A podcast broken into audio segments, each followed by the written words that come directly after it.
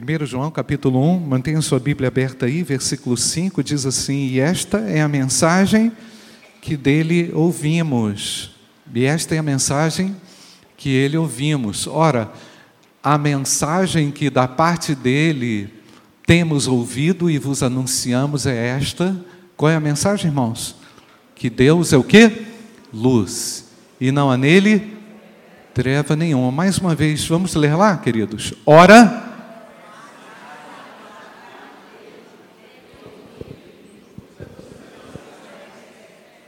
Que Deus é luz, treva nenhuma. João escolhe dizer que Deus é luz.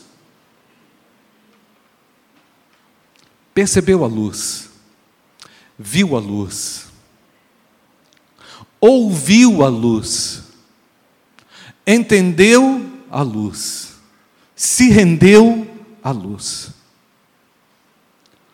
João diz que da parte dele ouvimos, temos ouvido. Certamente João carrega é, nessa expressão um sentido de fé, e para que outros também creiam, para quem porventura andasse nas trevas, tivesse a chance de ver a luz, trazer informação de que Deus é luz, luz nas trevas, é um tapa nas trevas, é ainda um tapa naquilo que quer prevalecer sobre a humanidade. A humanidade vive debaixo de trevas densas, pessoas que não conseguem enxergar a Deus, não conseguem enxergar o próximo, não conseguem enxergar a si mesmos atribuem culpa a todos, querem responsabilizar a todos pelos seus erros, menos a eles mesmos. Porque quando falta luz no coração do homem, alguém precisa ser o culpado. Quando falta o reconhecimento de si mesmo, de quem o indivíduo é, o indivíduo vive como se nada mais existisse, só ele. A luz brilha na escuridão, glória a Deus, amém, queridos? A luz brilha na escuridão. A luz quer brilhar na alma daquele que está perdido, naquele que está vencido, naquele que está destruído. Quantas pessoas talvez você conheça que esteja vivendo assim, em trevas?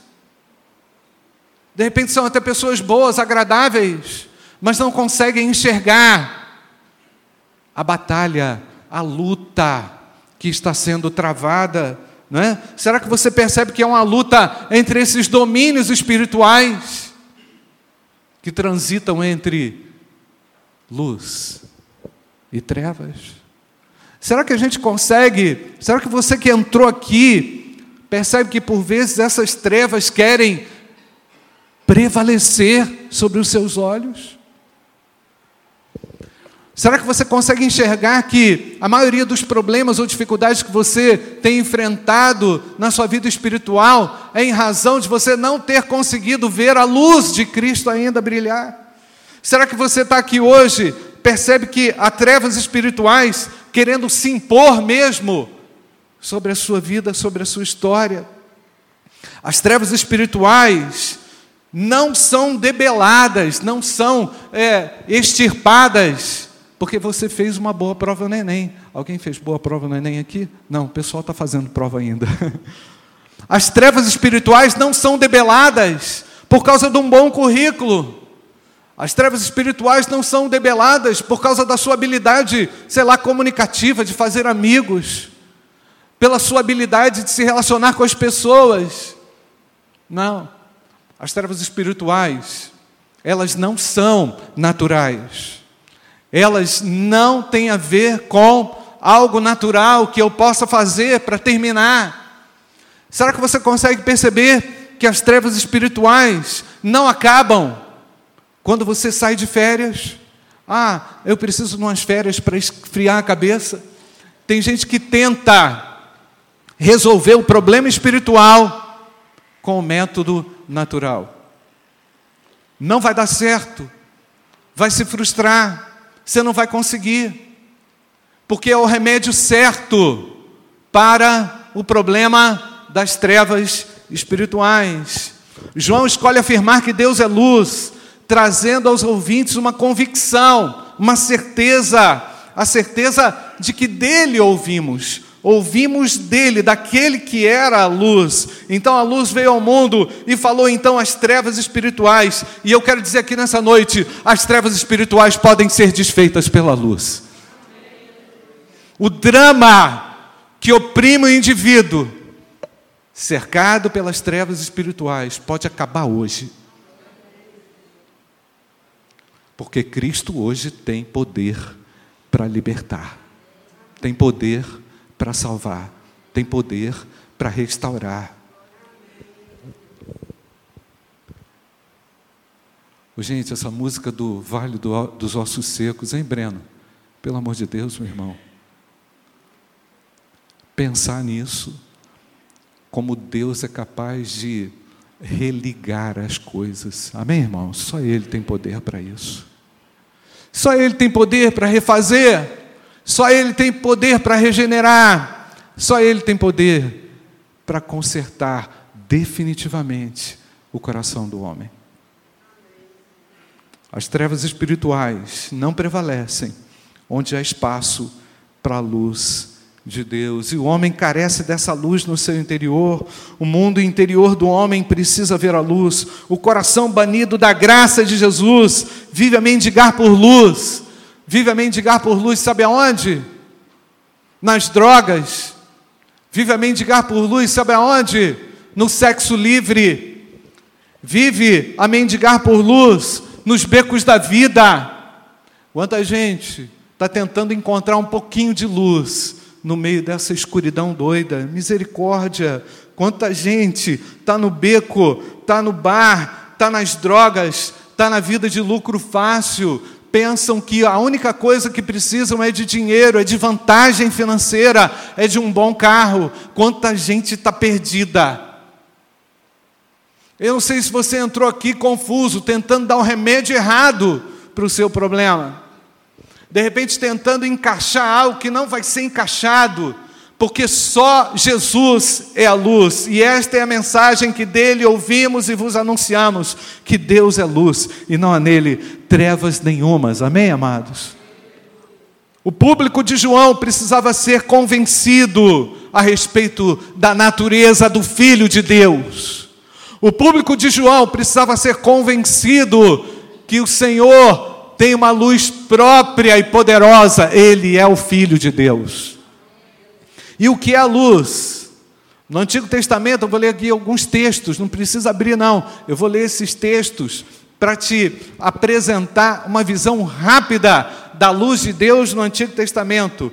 No Salmo capítulo 4, versículo 6, diz assim: Senhor, levanta sobre nós a luz do teu rosto. Desde o Antigo Testamento, a, o rosto a luz de Deus precisava ser erguida sobre o rosto do homem, para que ele pudesse enxergar com clareza, para que ele pudesse se tornar alguém iluminado, capacitado pelo próprio Deus. Por mais habilidoso que você seja, por melhor profissional que você seja, você carece da luz de Deus.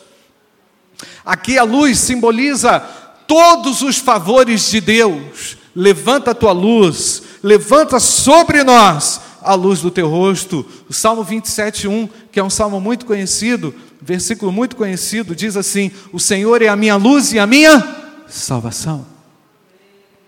O Senhor é a minha luz, você pode repetir comigo? O Senhor é a minha luz e a minha salvação. Aqui a luz é o Senhor que salva o salmista dos seus inimigos mortais. Tu és a minha salvação, Senhor. Estou no meio de uma guerra, estou no meio de uma batalha. Tem gente que não me entende, tem gente que quer guerra comigo. Então, Senhor, vem com a tua luz e me salva. Que coisa linda, não é? Na prática é isso é ter a luz do Senhor para desbaratar, para desfazer as trevas que querem prevalecer. E não é você que quer luta, não. São as pessoas que querem essa luta contigo, essa briga contigo. Então eu entendo que a luz de Deus, com base no Salmo 27, versículo 1, é uma luz pessoal, individual, dada por Deus na individualidade, trazida para o indivíduo de forma muito particular, numa situação às vezes específica que você enfrenta Senhor, me dá uma luz, me dá uma ideia. E aliás, gente, é a única coisa que nós precisamos, às vezes, no momento de angústia, não é verdade, Senhor? Me dá uma ideia, me dá uma ideia nova. Manda a tua luz. Salmo 36, versículo 9, olha só que coisa extraordinária. Na tua luz veremos a luz. Na tua luz conseguiremos enxergar a luz. Essa luz me faz enxergar a verdade. Salmo 43, versículo 3 diz: Envia a tua luz e a tua verdade para que me guiem. O termo verdade explica o que o termo luz significa. Verdade e luz estão conectadas. Não tem como descobrir a verdade sem a luz de Deus. A luz de Deus é aquela que ilumina os olhos, é aquela que salta os olhos, é que nos faz compreender, envia a tua luz e a tua verdade. Luz e verdade de Deus estão conectadas. E esse é um outro detalhe também. Tudo que nós precisamos, por vezes, para resolver um problema, é saber a verdade. Não é verdade, irmãos? É saber o que realmente acontece. Porque quando a luz de Deus traz à tona a verdade, o problema pode ser resolvido. Né? O Salmo 97, versículo 11 diz: A luz semeia-se para o justo. Olha que coisa linda, gente. A luz sendo vista aqui como algo, como algo que é semeado, que é lançado como uma semente, não é? Então, esse significado é um pouco complexo, porque une um texto abstrato, né, um termo abstrato, luz, com uma ação de semear, que é realizar. Né? Mas pelo menos a gente pode dizer que a luz e a justiça de Deus estão relacionadas. Elas são, não são idênticas, mas estão relacionadas. A luz semeia-se para o justo. Amém, queridos? Salmo 9, versículo 2: O povo que andava em trevas, como é que é, irmãos? Viu uma grande luz.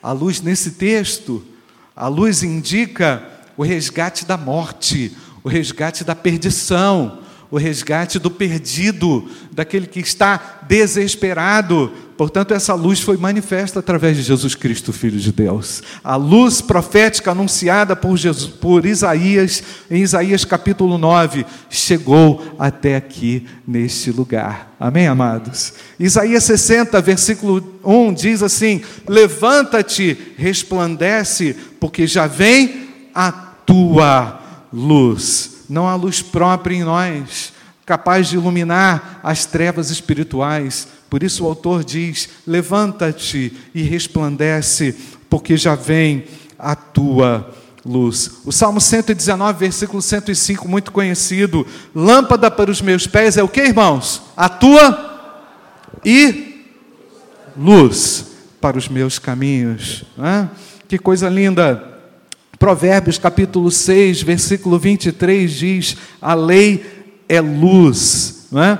Portanto, é uma figura de linguagem que significa a informação da parte de Deus, aquilo que Deus traz como lei é uma luz para o meu coração. Você percebeu quanta quanta, quantos elementos e significados diferentes não é? a respeito da luz que nós encontramos no Antigo Testamento, mas o que está em comum entre o Antigo e o Novo Testamento quando o assunto é luz. Eu vou citar alguns pontos, tanto no Antigo Testamento como no Novo. Quem anda na luz tem discernimento sobre as decisões e, as, e os caminhos da vida não é? Qual caminho tomar? A luz de Deus me orienta. Você crê assim? A luz de Deus brilha e me guia pelo caminho que eu devo andar, não é? Tanto no antigo como no novo, eu posso ah, é, fazer essa fusão e chegar a essa conclusão. Quem anda na luz de Deus sabe o caminho a seguir. Quem anda na luz de Deus tem senso de direção e propósito, porque a luz nos conduz a um propósito também não é? Não apenas de uma realização, mas também não apenas uma indicação do lugar, mas a uma realização plena através da luz de Deus. Quem anda na luz de Deus, eu posso afirmar sem medo de errar, também possui sabedoria e conhecimentos vindo do céu, vindo da parte de Deus. Quem anda na luz de Deus não tem medo da verdade. Esse é outro ponto. João quis que os seus ouvintes não tivessem medo da luz, não tivessem receio do impacto positivo que a luz de Deus faria sobre a vida daquele que recebesse essa luz. Giovanni, vem cá, Giovanni. Giovanni, membro da nossa igreja, casado com a Suelen, suas filhas estão aqui. Giovanni, boa noite, meu irmão. Está tudo combinado, tá, gente? Pode ficar tranquilo.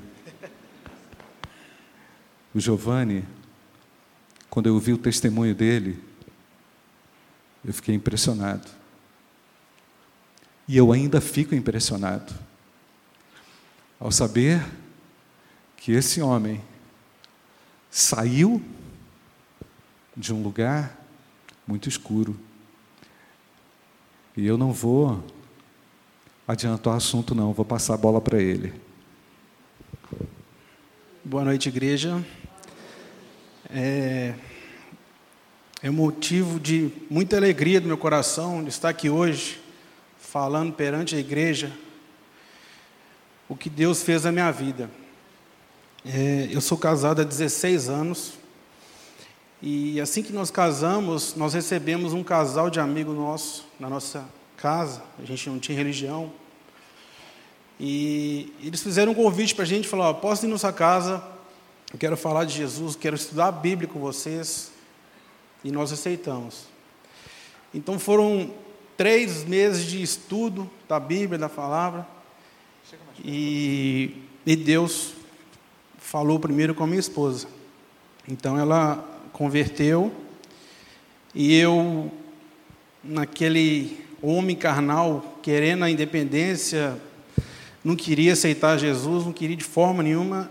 Caminhei bastante tempo e ela na igreja orando para mim, pela minha vida. E, e, a minha sogra também é uma pessoa que vem do, lar evangélico. Quando nós nos casamos, ela orava, continua orando e, e orava muito pela minha vida. E eu sempre resistindo a Deus, sabe? Deus falando comigo, essa questão de luz. Eu tive duas revelações. Uma com um pai do irmão dessa igreja que a gente congregava. Ele foi diagnosticado com câncer e estava em estágio assim, bem avançado.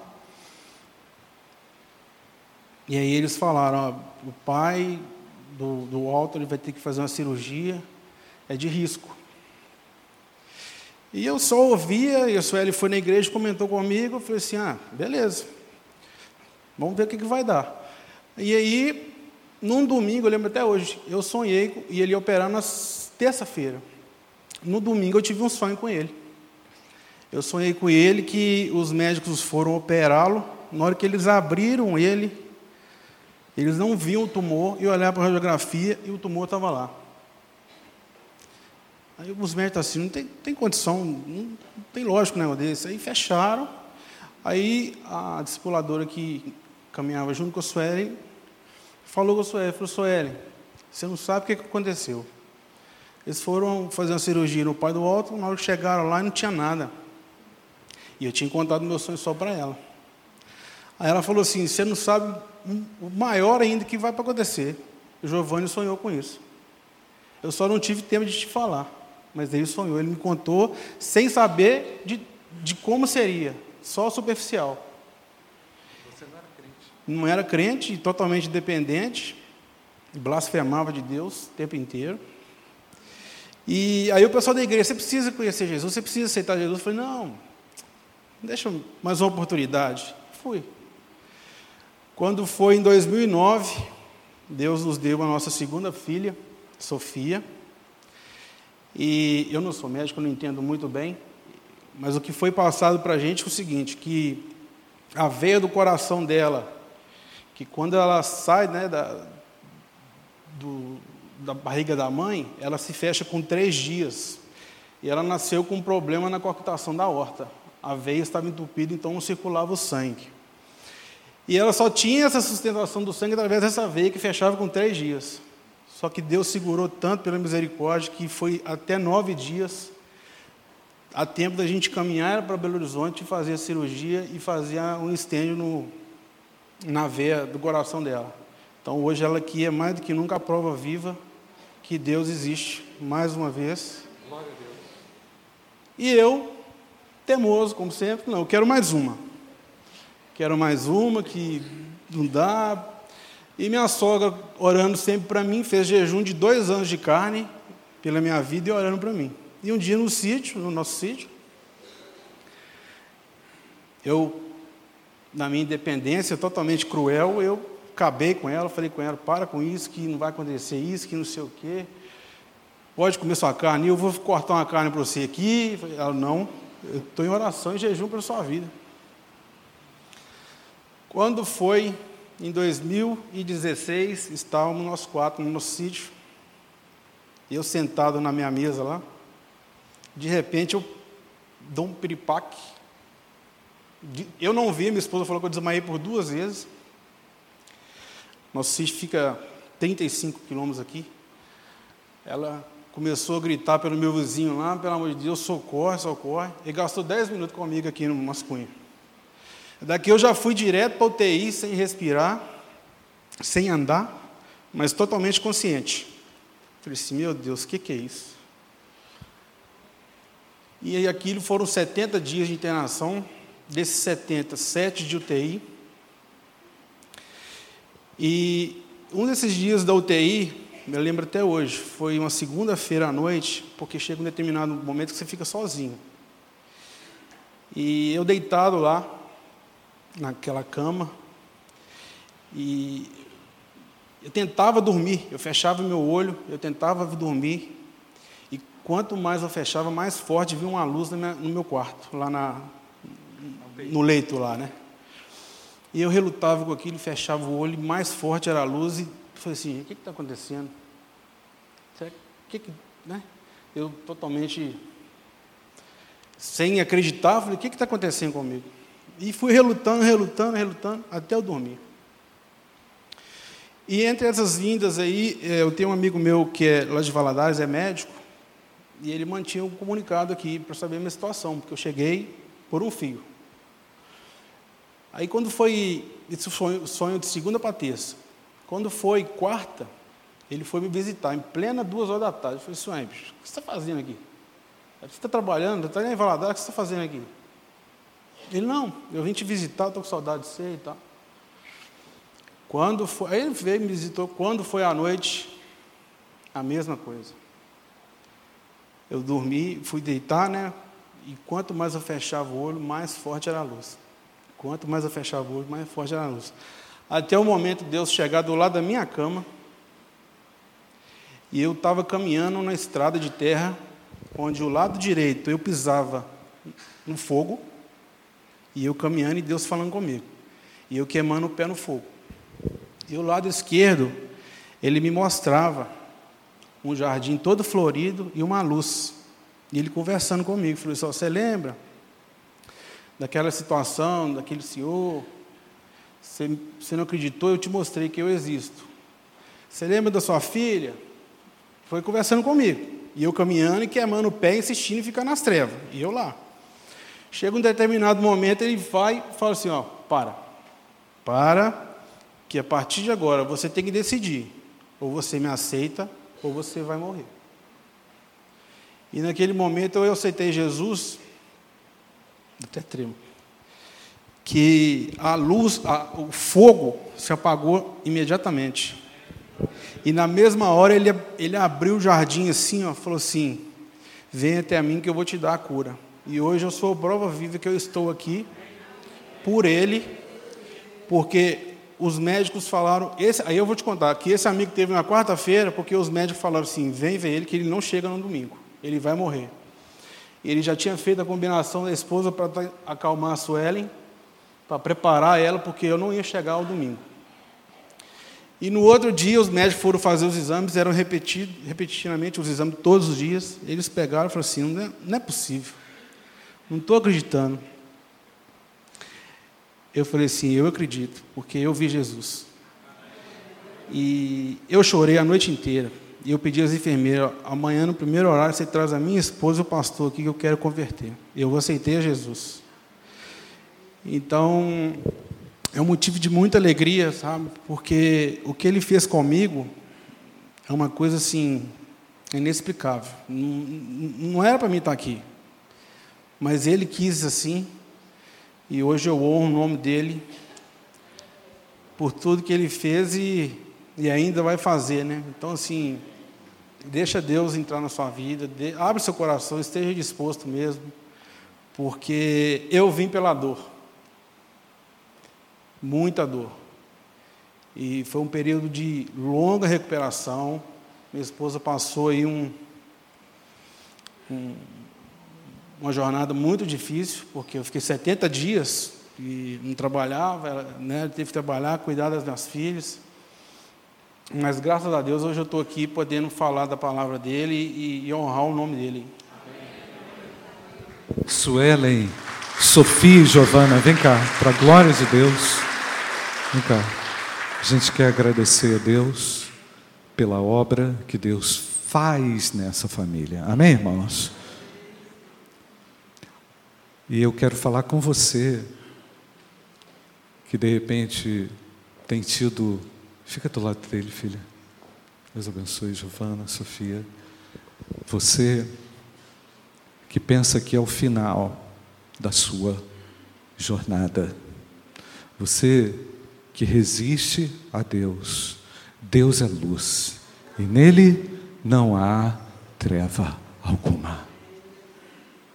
As trevas espirituais não prevaleceram na vida desse homem.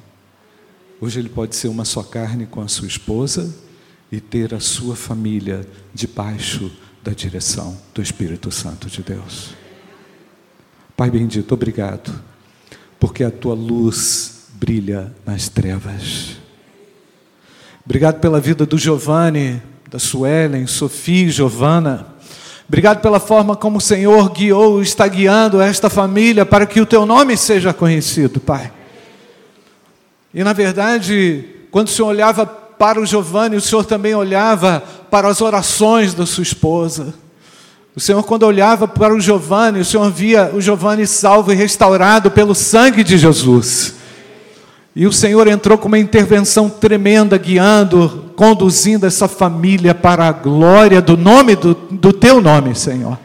Desfaz, Senhor, todo empecilho na vida dessa família, Senhor.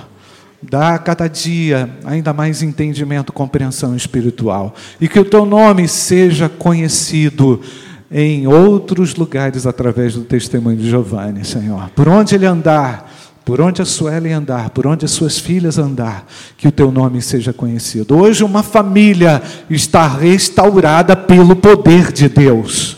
E eu te glorifico por isso, eu te exalto por isso, eu te engrandeço por isso, em nome de Jesus. Amém. Mais uma vez, palmas para aquele que realiza essa obra.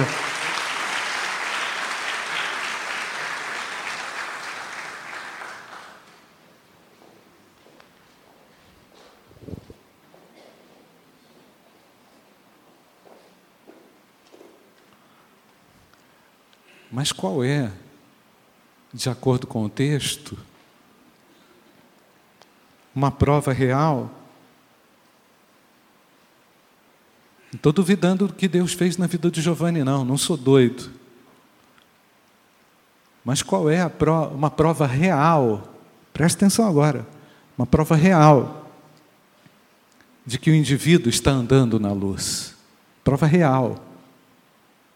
Número um, a primeira prova é uma real, intensa comunhão com Deus. Porque o véu se rasga. Na verdade, a luz brilhou naquelas trevas para que o Giovanni pudesse ter a sua alegria em Deus, para que ele pudesse ter a sua satisfação em Deus, para que diante dos dilemas da vida o Giovanni não fosse alguém ausente da graça. O indivíduo que prefere escolher as trevas está fora da manifestação da graça. Ainda eu vejo, Giovanni, como Deus foi gracioso contigo, manifestando muitas vezes o cuidado, mas Deus não leva ninguém de forma coercitiva para o céu. Deus não obriga ninguém, apesar da manifestação dele ser de muitas formas na sua vida aí também. Ele aguarda por uma decisão sua. Ele espera por, por uma postura de fé.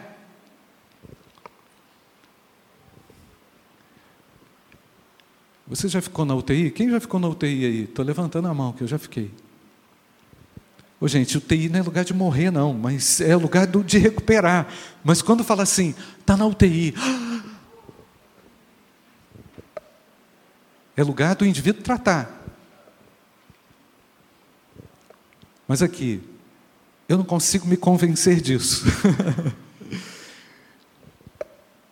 Porque parece que é o fim. E eu louvo a Deus porque quando parece que é o fim, pode ser o início.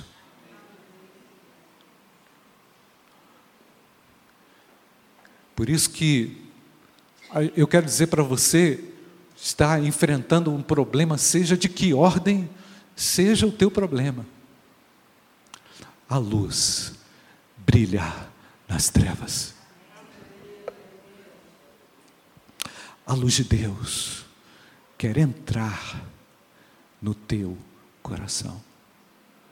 Porque muito mais do que tirar o Giovanni da UTI, foi devolver o Giovanni à sua esposa, que já era convertida, para que ambos pudessem servir a Deus, para que suas filhas pudessem também compreender com toda a extensão o que é servir a Deus, para que uma geração fosse modificada pelo poder de Deus e para que as próximas gerações conheçam a esse Deus. Louvado seja o nome do Senhor. Deus não tem só uma visão particular, única, exclusiva, situacional, localizada. Ele já viu o futuro. Glória a Deus, irmãos. Louvado seja o nome do Senhor. Então, a primeira evidência ou prova de que o indivíduo anda na luz é que ele agora tem comunhão real com Deus. E aí eu tenho que me lembrar daquilo que aconteceu lá no jardim. Olha só, gente, há quanto tempo, hein? lá no jardim do Éden, o homem se escondendo de Deus, colocando justificativas. E diz o texto lá em Gênesis capítulo 3, verso 8 a 10, não precisa abrir não que eu vou ler. E eles ouviram o passo do Senhor que passeava no jardim, a brisa do dia. E o homem e a sua mulher se esconderam da presença do Senhor. Deus foi ao encontro do homem, desde o jardim. Mas ele fez o quê? Eles fizeram o quê? Se esconderam. Olha a desculpa esfarrapada. O Senhor, Deus, chamou o homem e perguntou o quê? Onde estás? Como se Deus não soubesse, não é? Onde estás? Ouvi, aí disse ele, respondeu Adão: Ouvi o teu passo no jardim, respondeu o homem. Tive medo, porque estou nu e me escondi. Medo da luz, medo de Deus. Por isso que João diz que nele não há treva nenhuma. Não é necessário temer. E ele respondeu: Ouvi a tua voz no jardim, e porque estava nu, tive medo. A vergonha do pecado não deixava o orgulho daquele homem reconhecer. Ele precisava ser quebrantado, ele precisava confessar. É? ele precisava reconhecer. Adão teve medo. O Giovanni, talvez, durante a vida dele, teve medo também. Medo de Deus. Talvez você, meu querido, esteja aqui nessa noite, está com medo de Deus. Você sabe que Deus é luz, mas você não quer ficar debaixo da luz. Você quer as benesses da luz, mas não quer seguir a Jesus. Por vezes é isso. O indivíduo, o indivíduo sabe do benefício, mas ele não quer se submeter ao senhorio e ao governo de Deus. E aí eu quero falar para você: Deus criou o homem para que esse se relacionasse com ele, não para lhe impor medo. As pessoas se escondem de Deus, talvez não por medo de Deus, mas por medo de que esse encontro seja o final das suas vidas. Né? O medo talvez corre aí porque o indivíduo não quer dar o braço a torcer, o orgulho, mas cabe a você, nessa noite, reconhecer-se como pecador, para que também se coloque debaixo da luz de Deus. Segunda evidência de quem anda na luz de Deus é comunhão com as pessoas. Eu tenho certeza, Giovanni, que hoje você tem comunhão com a tua sogra. Tu não briga com ela, não, tá, cara? Foi ela que jejuou por você. ter comunhão com as pessoas, ter união com as pessoas, conseguir ter bom relacionamento com o próximo, respeitar o próximo, amar o próximo. Não é verdade, gente? É ou não? Quem anda na luz não fica arrumando encrenca com as pessoas. Quem anda na luz torna-se um pacificador, né? E essa é a mensagem que dele ouvimos e transmitimos a vocês. É o que está escrito, 1 João, capítulo 1, verso 5 até o verso 7. Coloca aí, Vitor, só para a gente ler. Essa eu quero que a gente leia para a gente concluir. E esta é a mensagem que dele ouvimos e transmitimos a vocês. Qual é a mensagem, gente? E nele não há treva nenhuma. O próximo. Se afirmarmos que temos comunhão com Ele. Se dissermos, vou ler com você, se dissermos que mantemos.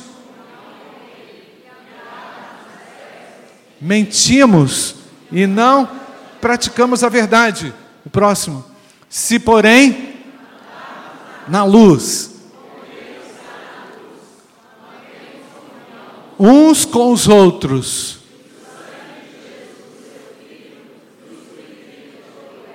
percebeu, gente? Amém, queridos? O indivíduo tem relacionamento com Deus e com o próximo. E aí se cumpre a vontade de Deus, que é que o indivíduo ame a Deus de todo o vosso coração e ao próximo como a ti mesmo. Entendeu a conexão que há neste texto e aquele princípio estabelecido lá no Antigo Testamento? Como maior mandamento de amar a Deus sobre todas as coisas. Sabe por que isso não dá para fazer naturalmente? Por causa da maldição do pecado. Mas eu tenho uma boa notícia para você: Cristo se fez maldição para te dar vida eterna. Para que você ande na luz. Andar na luz não significa ser perfeito, mas significa dizer o quanto nós precisamos de Jesus Cristo. E esta é a mensagem que dele ouvimos e vos anunciamos: que Deus é luz e não há nele trevas nenhumas. Não fuja de Deus. Não fuja de Deus. Ele está aqui e quer tirar você das trevas espirituais. Será que há espaço no seu coração hoje para Jesus Cristo, Filho de Deus? Será que você, de repente, está aqui hoje e está desconectado da igreja, está fora da presença de Deus, está longe do caminho de Deus? Está criando problema, adoidado. De repente você é alguém que conhece na tua cabeça isso tudo, mas não tem aberto o seu coração para receber a luz de Deus. Deus está falando com você. Deus está dando essa oportunidade para você, porque o mesmo amor que Ele teve pelo Giovanni, que Ele teve por mim, que Ele teve por aquele que se entregou a Jesus, é o mesmo amor que Ele tem por você hoje. Ele te ama da mesma forma.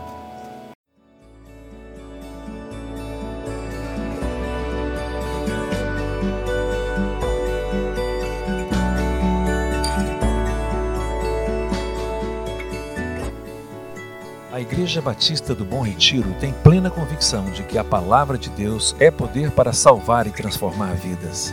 Nosso desejo é que essa mensagem tenha alcançado seu coração. Para saber mais sobre quem somos e em quem acreditamos, acesse ibbrpatinga.com.br.